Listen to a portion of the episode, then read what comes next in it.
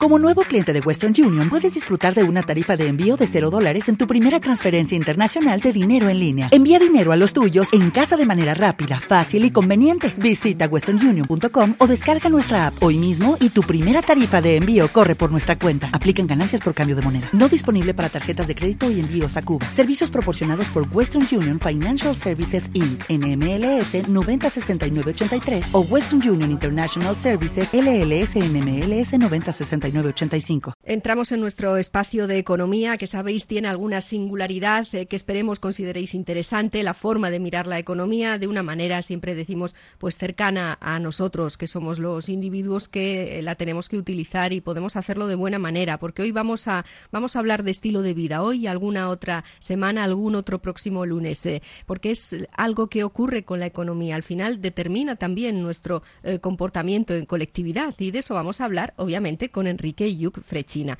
Como sabéis, él es doctor en Ciencias Económicas y actualmente es profesor de Economía en la Universidad Cardenal Herrera CEU de Valencia. Pues le saludamos porque ya nos escucha. Enrique, hola, bienvenido. Hola Cristina, buenas tardes. Muy buenas. Eh, bueno, que hablábamos de ese estilo de vida eh, que la verdad la economía al final termina pues provocando algunos comportamientos sociales eh, que forman parte incluso hasta de lo que nos puede de todo lo que nos puede definir como personas, ¿no? Sí, sí, porque fíjate, yo creo que lo has dicho, lo has dicho muy bien antes. Eh, la economía no solo estudia los comportamientos, sino que también eh, determina los más que determina, influye en los comportamientos que hacemos. Nosotros estamos en una ciencia que en principio lo que tenía que hacer es eh, estudiar cómo, cómo nos comportamos y a partir de ahí sacar las conclusiones pero con mucha frecuencia sucede al contrario, ¿no? Es las consideraciones que hace de cómo nos comportamos son las que acaban influyendo y acabamos nosotros adaptando nuestro comportamiento, nuestro estilo de vida a lo que parece que se espera de nosotros según la ciencia económica. Mm, y es verdad que desde hace mucho tiempo vamos eh, diciendo, yo creo que todos y considerándolo y estando de alguna forma de acuerdo en que nos hemos ido haciendo más individualistas al paso del tiempo, ¿no? Y la economía tiene algo que ver en eso, ¿no? Yo creo que mucho, ¿no? Porque, eh, fíjate, esta es una consideración que se hizo en un principio, los, los economistas clásicos hicieron, porque vieron que considerar que, que las personas nos comportábamos solo buscando nuestros propios intereses, solo buscando nuestro propio beneficio y pensando solo en nosotros mismos, pues servía para sacar conclusiones económicas que nos permitían eh, prever qué podía suceder en determinados mercados o en determinadas circunstancias. Entonces, esto en, un principio ya digo que era una consideración de cómo, eh, una consideración científica, una simplificación científica, vamos a considerar que las personas se comportan así porque eso hace que o es útil para sacar unas conclusiones prácticas. Sin embargo, poco a poco esa asunción, que además muchos economistas del siglo XIX consideraban que no era real, pero que era útil, pero no real, eh, se ha ido traspasando al comportamiento de las personas y en estos momentos con mucha frecuencia nos encontramos con que parece que lo racional, parece que lo normal, porque además en, economía esto, esta manera de comportarse individualista, egoísta, se le llama comportamiento racional, es ser egoísta, pensar en uno mismo, y buscar solo tus propios objetivos, de manera que al final nos hemos acostumbrado a comportarnos así, parece que es legítimamente, legítimamente aceptable, aceptado, que está legitimado socialmente y parece que si además no te comportas buscando tu propio interés, eh, eres un tonto, ¿no? O eres una persona que no, no está haciendo, no está haciéndolo bien y que va a tener malos resultados. Mm, es verdad. Y entonces, ¿qué es lo atractivo que encontramos eh, para encontrar un ejemplo a seguir en esa manera de, de actuar? Porque algo habrá, alguna promesa habrá, ¿no? De que nos va a ir mejor siendo así.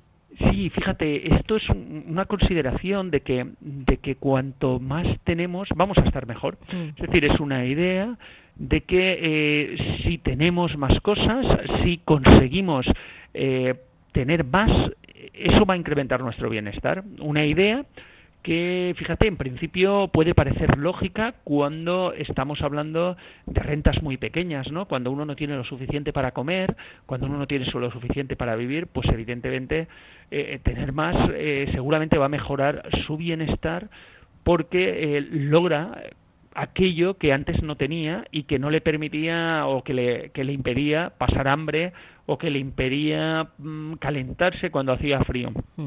Pero esto no siempre no siempre tiene que, por qué ser así. Y sin embargo, la economía y esta consideración considera que sí, que el, que el afán de la vida, que lo que tenemos que hacer es tener más, porque teniendo más vamos a estar mejor, porque hay una equivalencia, hay una relación unívoca, y es más, la economía a veces eh, considera o aplica lo que se llama el principio de no saturación, es decir, eh, considera que no nos vamos a saturar nunca, mm. que teniendo más siempre vamos a estar mejor, no va a haber un momento de saturación en el cual ya tengamos tanto, tanto que nos empachemos y, y dejemos de estar bien. Sí, pero aquí nos encontramos con una paradoja, ¿no, Enrique? No pasa eso muchas veces.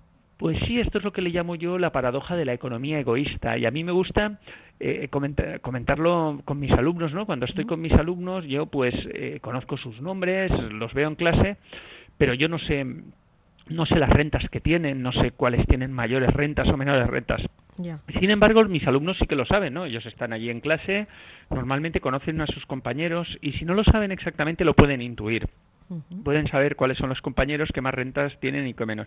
Yo les digo, mirad, si esto fuese así, aquellos que son más ricos, entre vosotros, y vosotros lo sabéis, serían los más felices, los que estarían más contentos, los que sería, encontrarían más satisfechos con su vida, los que tendrían una vida más plena, los que daría gusto ir con ellos, ¿no? Porque si alguien se siente bien con su vida y está satisfecho, normalmente, eh, pues, pues juntarte con personas así eh, te da también, te transmiten su felicidad, te transmiten su bienestar, etcétera. Y aquellos que tienen menos serían los más infelices, los que no estarían a gusto, los que no te podrías juntar con ellos porque siempre están quejándose, siempre están amargados y al final acaban tras, eh, trasladándote a ti esa amargura. Y claro, si lo pensamos en gente que conocemos, eh, esto se lo digo a mis alumnos, pero podemos pensar nosotros en, en personas que conocemos, pues no tiene por qué ser así.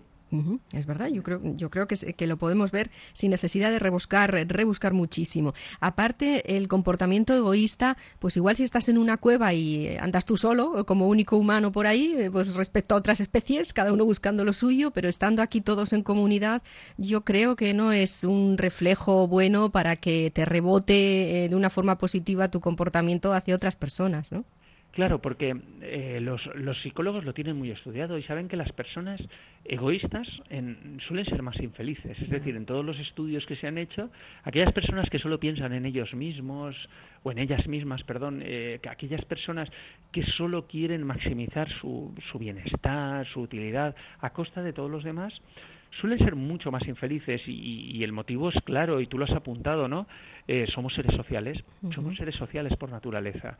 Eh, nuestro bienestar, nuestra felicidad pasa por el otro, pasa por la otra persona, pasa por aquel a quien tenemos, podemos querer, con quien vamos a convivir. Y claro, cuando, cuando esto, cuando no queremos saber nada del otro, cuando el otro la otra persona es para nosotros un competidor, alguien a quien estar en contra, alguien a quien ganar, etcétera, pues difícilmente, difícilmente vamos a poder eh, desarrollar esa sociabilidad para nosotros, incrementar nuestro bienestar de una manera normal o de una manera que nos dé más felicidad y más satisfacción. Además, yo creo que esto es una rueda, esto es un auténtico bucle. Si siempre estás buscando más porque así te sentirás mejor, no, no se ve el techo, ¿no? Esto va en redondo, es un círculo. Sí, porque eh, fíjate en esto, y la economía lo hace así, en esta vida eh, parece que se, se enaltece la insatisfacción, ¿no? Mm. Eh, queremos gente insatisfecha porque la gente insatisfecha va a querer siempre tener más y ese querer más va a hacer que se muevan para tener más para ellos mismos y eso hace que la sociedad funcione. Pues bien, primero, este no tiene por qué ser el único motivo o el único motor de funcionamiento de la sociedad, porque puede haber, y hay personas que son motores de la sociedad no porque quieran tener más, sino porque quieren que la sociedad sea más justa, o porque quieren que la gente viva mejor, no ellos, sino en general, o porque pretenden que la sociedad eh, mejore. Es decir, que el, único incentivo a la mejora no tiene por qué ser el tener más. Pero es más, cuando nosotros tenemos más, cuando siempre queremos tener más, nunca estamos satisfechos. Es decir, nosotros compramos algo, lo tenemos y luego queremos algo más. Entonces lo compramos, lo conseguimos y luego queremos algo más. Y esto lo que nos está produciendo es una insatisfacción continuada, una insatisfacción que lo único que nos lleva es estar mal siempre. Yo, yo siempre digo que necesitamos gente satisfecha, por lo menos en, en cuanto al, gente satisfecha en cuanto al tener, ¿no? Que se conformen con lo que tienen y que puedan poner las energías no para tener más, sino poner sus energías en mejorar a los que tienen alrededor, en crear estructuras positivas, etcétera. Y bueno, pues esta manera de vivir de que en la que queremos tener siempre más, siempre más, al final nos hace estar siempre insatisfechos y evidentemente eso no es bueno para el bienestar. insatisfechos y ansiosos porque aquí viene la trampa. Una vez que tienes más, al final todo exige un mantenimiento, mantener lo que tienes te exige trabajar por ello, a veces a unos niveles que es una suerte de esclavitud moderna, ¿no?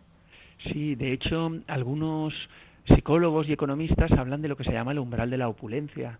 El umbral de la opulencia es, un, es una cantidad de, ganancias a partir de la cual eh, es muy difícil que tú seas más feliz o a partir de la cual la mayoría de la gente que llega a ese nivel empieza a ser más infeliz. Y es por lo que tú comentabas Cristina.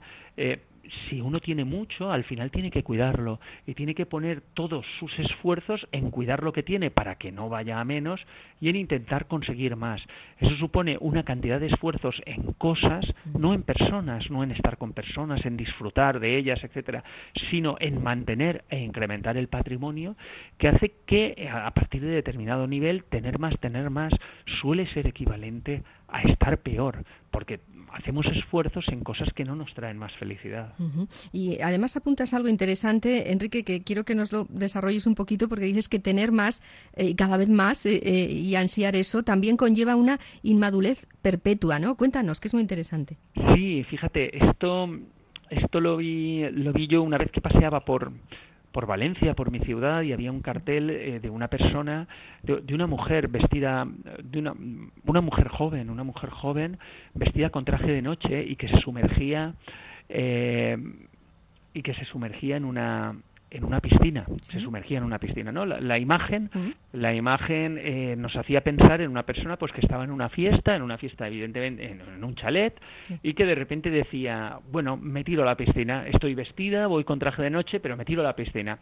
Y abajo ponía bendita impulsividad.